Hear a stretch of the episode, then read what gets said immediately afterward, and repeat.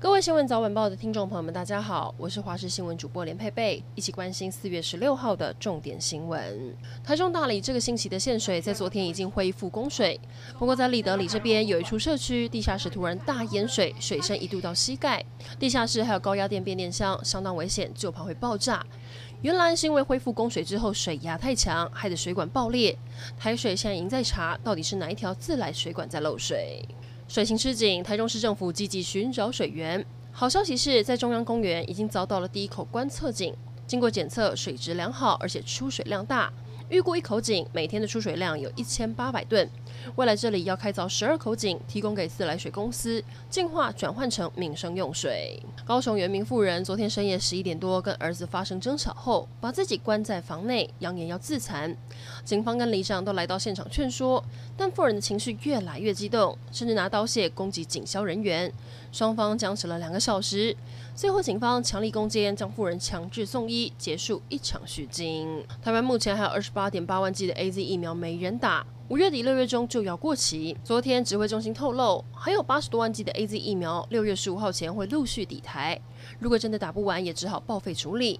前疾管局局长苏益仁建议，目前打完 AZ 疫苗出现血栓的，几乎都是五十岁以下的年轻女性。指挥中心应该开放，让六十岁以上的长者以及年轻男性施打，就不会浪费珍贵的疫苗。感染科医师黄立明则说，指挥中心也许可以向 AZ 公司申请退货，避免浪费。高雄市交通检举案件频传，三民二分局统计，今年一到三月，同一名检举人在大昌路、建功路等地方检举了超过八千件，数量庞大，也引起当地民众反弹。不过这也让警方相当头痛，因为光是处理这一名检举人的案件，就耗去了不少警力，光是邮寄寄罚单的费用就要将近三十万元。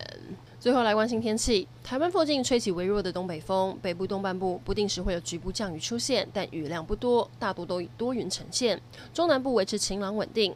至于苏力基台风，在今天早上八点已经升级为中度台风，持续往西北方向移动，接近菲律宾东方海面就会北转，再往东北离开。后天开始，沿海长浪会变得比较明显，海边活动要注意安全。预计它最接近我们的时候是下周二、下周三。如果距离跟台湾很近，外围环流在东半部会带来短暂雨。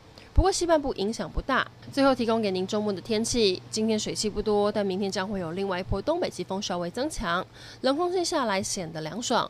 北部宜兰白天降到二十一到二十三度。